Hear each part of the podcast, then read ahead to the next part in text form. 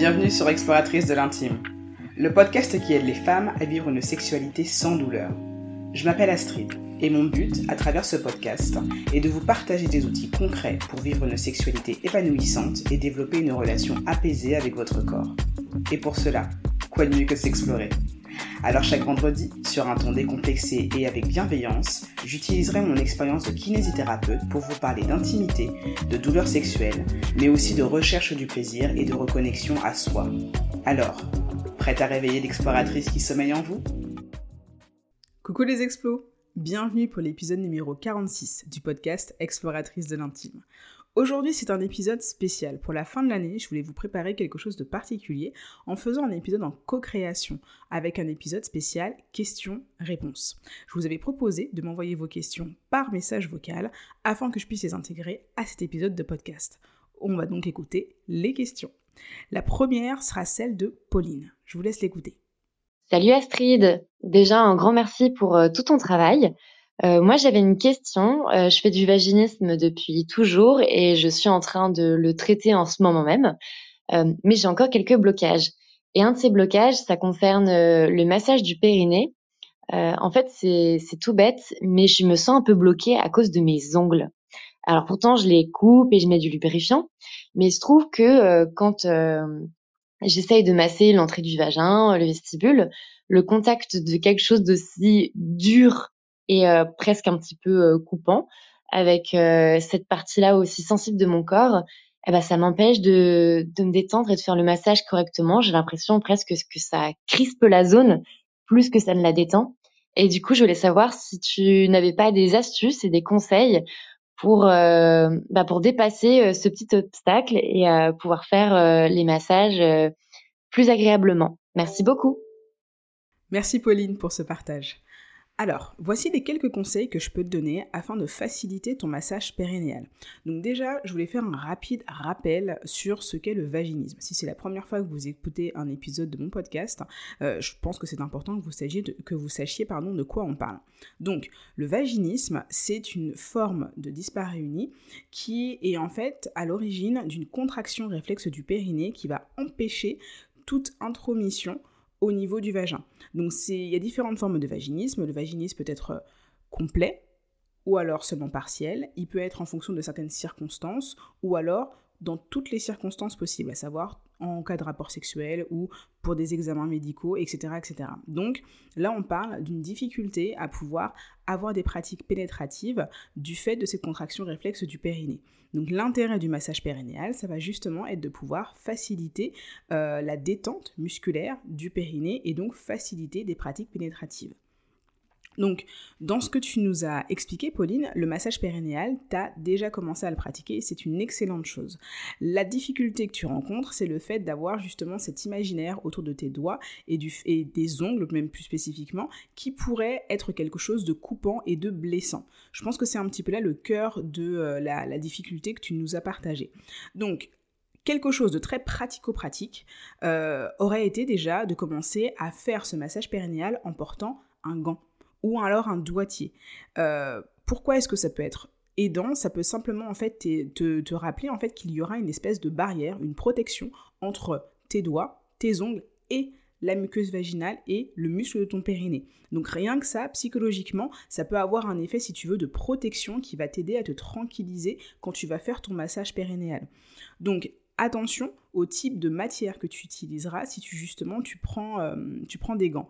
Il y a différents types de gants. Il va y avoir des gants en latex. Donc là, il faut, faut que tu fasses attention si jamais tu as des allergies, euh, à vérifier justement que ça ne crée pas chez toi de réaction.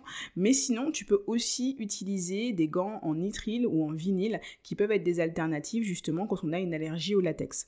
Si le fait d'utiliser un gant classique, enfin un gant euh, te, pose problème, tu peux aussi aller acheter en, pharmacie ou alors sur, euh, sur internet, en faisant toujours bien sûr attention à la matière de, du doigtier, mais tu peux utiliser un doigtier justement. Ça va être justement quelque chose que tu vas placer juste sur un ou deux doigts et le reste de tes doigts seront libres. Si jamais tu as besoin d'avoir quand même une perception directe du contact de la peau avec tes doigts. Donc ça, ce serait le premier conseil que je te donnerais. Utiliser un gant ou alors un doigtier pour pouvoir créer une espèce de barrière naturelle qui va justement éviter d'avoir la crainte euh, de tomber sur l'aspect un petit peu coupant de ton ongle. Ça, ce serait une première chose. Une deuxième chose que je te conseillerais, ce serait de travailler sur la visualisation, c'est-à-dire d'entraîner ton imaginaire, d'entraîner ton cerveau à voir cette situation du massage périnéal avec tes doigts, que ce soit des, doigts, des euh, sans gants ou avec gants, euh, d'entraîner ton cerveau à voir cette situation de façon positive. Je m'explique. Euh, si dans ton imaginaire, tu es en train d'avoir l'anxiété et la crainte que te masser sans gants et donc avoir un contact directement entre ton ongle et ta muqueuse vaginale peut être pourvoyeur de danger et pourrait être pourvoyeur de blessures, c'est certainement en fait que tu as une conception ou en tout cas euh, des craintes et des a priori à propos justement de cette partie de ton corps. Donc l'idée ça va être de déprogrammer un petit peu la façon dont ton cerveau est actuellement enclenché sur cette situation pour te permettre de commencer à voir les choses de manière un petit peu différente. La visualisation, grosso modo, c'est faire bosser son imagination. C'est imaginer la même situation, mais la situation se passant correctement et se passant bien. Donc l'idée, ça va être pour toi de prendre peut-être juste une minute avant de commencer à faire ton massage périnéal et de t'imaginer sans le pratiquer euh, à l'instant T, mais juste dans ta tête, t'imaginer en train justement de faire ce massage périnéal. Comment est-ce que tu serais positionné? Qu'est-ce que tu ressentirais comme sensation? Dans quel état d'esprit tu te sentirais? Donc là, idéalement, bah, tu voudrais te sentir dans, un, dans, une, émotion où tu es plutôt sécure, où tu es plutôt apaisée, où tu es plutôt sereine. Euh, comment est-ce que tu ferais le massage? Quel type de manipulation tu fais? Quel type de mouvement tu fais? Pense bien à visualiser ça dans ta tête pour que ce soit le plus réaliste possible pour ton cerveau. Euh, quelles seraient les sensations ressenties? Comment est-ce que tu serais au niveau de ta respiration? Est-ce que tu aurais justement une respiration calme et posée qui te permettrait de continuer à te sentir en sécurité quand tu fais ce massage? C'est tous ces détails-là qui vont être intéressants et importants pour que ta visualisation soit la plus précise possible. C'est intéressant ce type d'exercice parce que le cerveau ne fait pas vraiment la différenciation entre la réalité et ce que l'on s'imagine. Et donc plus tu vas entraîner ton cerveau à avoir cette vision positive de la, cette situation en particulier, à savoir massage périnéal avec justement tes mains, plus ce sera facile. Moins tu vas enclencher en fait des réactions de stress, de crainte, de peur qui pourraient justement générer plus de tension, ce qui est justement l'exact opposé de ce que l'on cherche à obtenir quand on fait un massage périnéal. Le dernier tip que je pourrais te donner pour pouvoir faciliter ton massage périnéal, ce serait d'avoir un rythme de massage qui soit très très lent et qui soit rythmé par tes expirations. Je m'explique. Le fait d'expirer est associé au niveau de notre physiologie corporelle à de la détente. D'accord? Donc le fait de faire tes manipulations de massage plutôt sur le temps expiratoire, ça va justement faciliter la détente corporelle. Une autre chose qui t'aidera, ce sera le fait d'intégrer des temps de pause. Le massage, tu n'as pas toujours besoin d'être en mouvement quand, tu fais ton massage. Il va y avoir des temps de massage où tu vas simplement être en contact, où tu vas être en appui, où tu vas être en mouvement. Et le fait justement d'associer, on va dire, ces différents temps, c'est aussi ce qui va en fait ajouter à la qualité de ton massage périnéal. Donc voilà, ce que je te conseille, c'est d'avoir un massage qui sera lent et rythmé par tes expirations, rythmé par ta respiration pour, que tu continues justement à être la plus sereine possible. Voilà, voilà, j'espère que ça t'aura aidé et n'hésite pas à me refaire un retour justement si tu as eu l'occasion de tester ces tips pour me dire ce que tu en as pensé. Alors, notre prochaine question nous vient d'Evita. Je vous laisse l'écouter. Salut Astrid, l'exploratrice de l'intime. C'est super intéressant en fait ce petit questionnaire, donc merci beaucoup. Et euh, en fait, euh, ton sujet, le slow sex, euh, c'est vrai que c'est pour moi c'est une définition complètement différente entre un homme et une femme, parce qu'on n'a pas le même cerveau, donc on n'a pas la même signification. Et en fait, le slow sex, pour moi, c'est l'imaginaire d'une femme pour ce phénomène qui n'existe que dans les films. Euh, et on rêve en fait euh, d'avoir, euh, comme dans les films, un, ben, un homme qui qui nous prend en fait comme dans les films. donc, qu'en penses-tu? Ou bien c'est c'est juste quand une femme elle se fait plaisir. Donc voilà. Donc qu'en penses-tu par rapport à ça? Merci. Alors merci beaucoup Evita pour ta question qui va nous permettre d'avoir peut-être un petit peu plus de précision sur ce que c'est en fait ce concept du slow sex.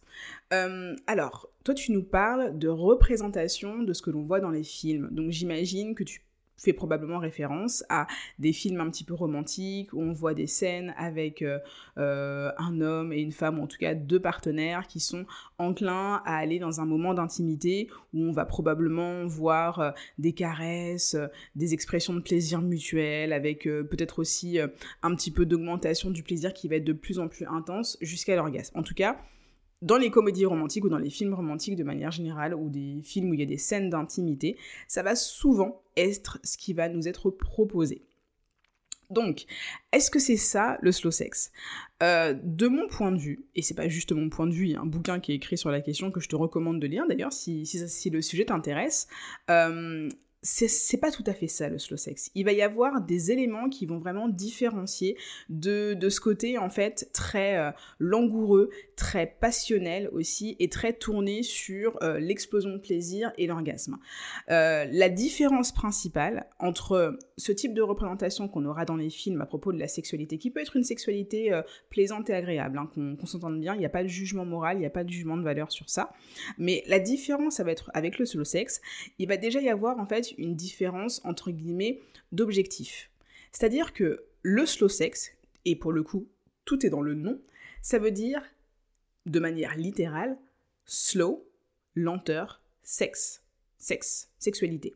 Donc il y a cette notion de lenteur, de rythme tourné justement vers l'instant présent et aussi de détente autour de cette rencontre sexuelle.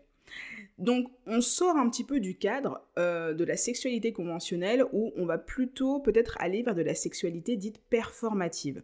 On va rentrer dans, un rapport sexuel avec cette idée de pouvoir atteindre le plaisir et atteindre l'orgasme. L'objectif en soi, souvent, en tout cas ce qui est dans ces représentations cinématographiques, ça va être l'atteinte de l'orgasme. Or, dans le slow sex, le but qui est défini, c'est pas ça. Le but n'est pas justement d'atteindre l'orgasme. Le but au contraire, ça va être de chercher à avoir une présence à soi-même, une présence à son partenaire, qui va nous permettre d'aller dans une exploration qui va être beaucoup plus fine et beaucoup plus large de ce que peut représenter le plaisir et de ce que peut représenter la sexualité. Et c'est ce qui est justement intéressant justement je trouve dans le concept du slow sex, c'est qu'on va chercher à aller élargir un petit peu sa conception de la sexualité. Alors, tu me diras peut-être que tu, tu, vois pas forcément en quoi ça élargit, euh, élargit les choses. Je vais te donner un petit peu plus de détails pour que ce soit peut-être un petit peu plus euh, clair, on va dire. Donc, l'idée euh, derrière ce concept de slow sex, c'est que c'est une façon de vivre sa sexualité qui ne va pas se focaliser, comme j'ai dit, sur la performance sexuelle et sur l'orgasme. Au contraire, on va chercher en fait à, à, vivre sa sexualité, mais pas juste en fait dans le lit, si je dois un petit peu caricaturer les choses. On va chercher à vivre sa sexualité dans les échanges, dans les contacts, dans euh, la façon dont on va justement euh, donner de l'attention à l'autre, de la façon dont on va être aussi très très conscient et consciente de ce qui se passe dans son propre corps, comment on va être aussi attentif aux réactions de l'autre. Et tout ça, toujours pour la simple curiosité et le simple plaisir de pouvoir être présent de manière complète à soi-même et à l'autre. Dans le concret, ça veut simplement dire en fait que euh, on va pas être dans une optique euh, d'analyser en fait tout ce qui est en train de se passer, à savoir se poser 10 000 questions pour savoir si oui ou non on voit son bourrelet, si oui ou non euh, notre partenaire apporte un jugement sur notre corps, si oui ou non il y a trop de lumière ou pas assez de lumière, ou est-ce qu'on entend les voisins ou que sais-je. là l'idée ça va être au contraire d'avoir en fait une meilleure connexion à ses propres sensations physiques et à son propre ressenti. Cette, euh, cette pratique, elle va passer par des choses très très larges, comme par exemple les échanges de regards. Euh, il y a des personnes qui sont très mal à l'aise à l'idée de pouvoir en fait se regarder dans les yeux au cours d'un rapport intime. C'est quelque chose qui va les gêner et c'est quelque chose qui va par, par exemple être encouragé dans la pratique du slow sex. Tout simplement parce que ça va être un pont, un moyen de créer en fait une connexion supplémentaire avec son partenaire pour être tous les deux présents dans l'instant présent. Une autre façon euh, de pouvoir justement aller dans cette exploration de la sensorialité et des sens, ça va être à travers le toucher, le sens du toucher. Donc euh, le massage, les caresses, euh, le fait d'aller explorer tout le corps et pas juste les principales zones érogènes, mais être constamment en recherche de ce qui pourrait faire du bien et faire plaisir à son partenaire ou à sa partenaire, c'est vraiment quelque chose qui est inhérent à la pratique du slow sex. Une autre chose qui sera hum, aussi mise en avant, ça va être le fait d'avoir une respiration qui sera synchronisée. Comme je te l'ai dit, l'idée c'est d'avoir une hum, respiration qui invite à la détente et à la lenteur quand on est dans une recherche de plaisir très très intense, très très concentrée et, euh, finalement euh, très tournée finalement vers euh, l'orgasme, on peut se retrouver à avoir parfois une respiration qui va être haletante quand on est dans quelque chose de très passionnel. Là, c'est pas ce qui est recherché. On va plutôt chercher à avoir une respiration qui va être calme, posée, détendue, pour pouvoir justement sentir à travers tout son corps, parce que c'est important de le rappeler, le, principal organe de sens que l'on va avoir pour le toucher, ça va être notre peau, euh, arriver à sentir, au-delà même en fait de la zone de notre sexe, de, la, de notre zone génitale, toutes les sensations de plaisir et de jouissance qui peuvent justement venir de notre corps. Et donc ça va se faire à travers notre peau. Et le fait d'avoir une respiration calme et posée va nous permettre d'avoir cette concentration suffisante pour aller chercher ces sensations qui peuvent être plus subtiles quand on n'a justement pas l'habitude. Euh, et c'est ce qui va justement porter à considérer que potentiellement tout le corps est une source de plaisir. Et ça, je trouve que c'est une vision très très intéressante de la sexualité parce que on sort de quelque chose qui peut parfois être très limitatif. Euh, imaginons que dans, le parcours de, vie que tu peux avoir avec euh, ton ou ta partenaire, euh, à un moment donné, l'un ou l'une d'entre vous a un problème de santé qui euh, va justement impacter votre sexualité. Ça peut entraîner un dysfonctionnement au niveau d'un organe sexuel ou ça peut entraîner un problème de santé, je sais pas moi, au niveau cardiaque, au niveau pulmonaire, qui va changer un petit peu en fait les pratiques que l'on va avoir. le fait d'être porté sur une sexualité qui va offrir plus de possibilités, ça va être la capacité, ça va donner la capacité de pouvoir continuer à vivre une sexualité qui peut être toujours agréable, toujours satisfaisante, sans forcément en fait rester toujours dans les mêmes types de scripts. Et souvent, ce sont les mêmes, les mêmes scripts pardon, qui sont proposés dans les œuvres cinématographiques que l'on va voir à la télévision, dans les séries TV ou au cinéma. Euh, une autre chose, une autre clé qui fait vraiment partie intégrante de la pratique du slow sex, ça va être la communication verbale. Le fait d'être dans l'échange constant et surtout dans l'instant présent, de ce que l'on vit, de ce que l'on sent, de ce que l'on veut, ça va être aussi extrêmement intéressant et extrêmement important parce que ça veut dire que chaque rapport sexuel, chaque rencontre sexuelle sera différente on n'aura pas toujours envie, on n'aura pas toujours besoin des mêmes choses en fonction du jour, en fonction de l'alignement des planètes, en fonction de là où on se situe, en fonction du partenaire ou de la partenaire avec laquelle on est en train de rentrer en intimité. Et le fait d'être capable de toujours avoir cette écoute, de ses propres besoins et des besoins de l'autre et la capacité à pouvoir le verbaliser, ça fait aussi partie justement de ce concept qu'est le slow sex. Une dernière clé, ça va être par exemple aussi le fait d'avoir euh, des pratiques très tournées sur les baisers. C'est quelque chose qui peut sembler parfois un peu désuet, on considère que ça fait partie finalement de, marques de tendresse, mais c'est aussi en fait une grande grande part de la sexualité et c'est quelque chose qui est aussi mis en avant dans le slow sex. Voilà. Donc tout ça pour dire que euh, peut-être qu'à la différence de ce que l'on peut voir dans les films, le slow sex, ça va plutôt être l'idée de partager avec son ou sa partenaire, une expérience qui va être tournée vers le plaisir et euh, un plaisir qui va aller au-delà juste de la sexualité et donc des organes sexuels, mais un plaisir qui va être tourné vers le corps dans son entier pour pouvoir justement jouir de toutes ses capacités. Voilà, j'espère que ça t'aura apporté un éclairage à propos de ce qu'est le slow sex et en quoi ça peut être différent de ce qu'on voit dans les films. Voilà pour les questions, ce sera tout pour aujourd'hui. J'espère que cet épisode vous a plu. Si jamais vous avez envie qu'on refasse ce format-là, n'hésitez pas à m'envoyer un petit message en DM sur Instagram, sur mon compte, at exploratrice de l'intime, tout attaché. Comme ça, ça me donnera l'occasion bah, de vous reproposer de nouveau une petite session de questions-réponses si jamais vous avez des questions que vous avez envie de me poser directement. La semaine prochaine, ou du moins dans deux semaines pour être plus précise, euh, ce sera le dernier épisode de l'année 2022.